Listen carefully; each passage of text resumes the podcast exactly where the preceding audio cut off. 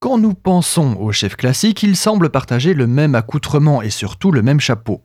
Une toque longue et rigide, sorte de tube ridiculement démesuré partant comme une cheminée sur la tête pourtant fière de son porteur. La toque de chef a bien sûr une histoire, et c'est ce dont nous allons parler aujourd'hui. Mais avant l'histoire, commençons par les légendes. Vous avez sans doute entendu la légende d'Henri VIII qui, trouvant un cheveu dans sa soupe, fit décapiter le cuisinier et obligea le reste de sa brigade à porter un chapeau. À moins que vous ayez entendu la version avec Georges II qui trouve un pouls. À la base, les cuisiniers n'avaient pas une tenue précise, ils travaillaient comme ils étaient. Au Moyen Âge, ils portaient un chapeau, souvent une sorte de bonnet de nuit, mais rien n'était spécifique à l'exercice de la fonction.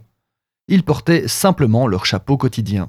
Les températures de cuisine réclamaient un couvre-chef pour éponger la sueur et prévenir de la chute des cheveux dans les plats.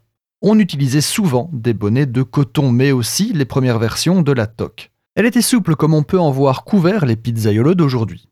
C'est Antonin Carême, un des piliers de l'histoire culinaire, qui a sans doute été le premier à imposer la toque rigide qu'on connaît aujourd'hui. Ce serait aussi lui qui a poussé la tradition du cuisinier habillé de blanc pour prouver son professionnalisme, son hygiène et son sérieux. Antonin Carême ou Marie-Antoine Carême, c'est le même, qu'il arrive de confondre malgré le siècle qui le sépare avec Auguste Escoffier. Mais c'est vrai qu'on leur attribue parfois les mêmes choses, comme le surnom de cuisinier des rois et roi des cuisiniers. Auguste Escoffier serait sans doute lui l'instigateur de la toque rigide et haute pour distinguer les rangs des différents cuisiniers.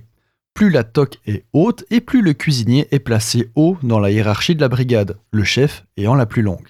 Aujourd'hui, ça se perd et je ne vais pas vous mentir que je m'en réjouis. Les cuisiniers se distinguent souvent aujourd'hui par le non-port d'un couvre-chef aux grandes dames de l'hygiène qui le justifiaient à l'origine. Aujourd'hui, on voit les cuisiniers se couvrir de chapeaux plus pratiques comme des calots, des casquettes, des bandanas, ce genre de choses. Le bon goût n'est pas toujours présent, mais notez que la toque non plus ne manque pas de ridicule.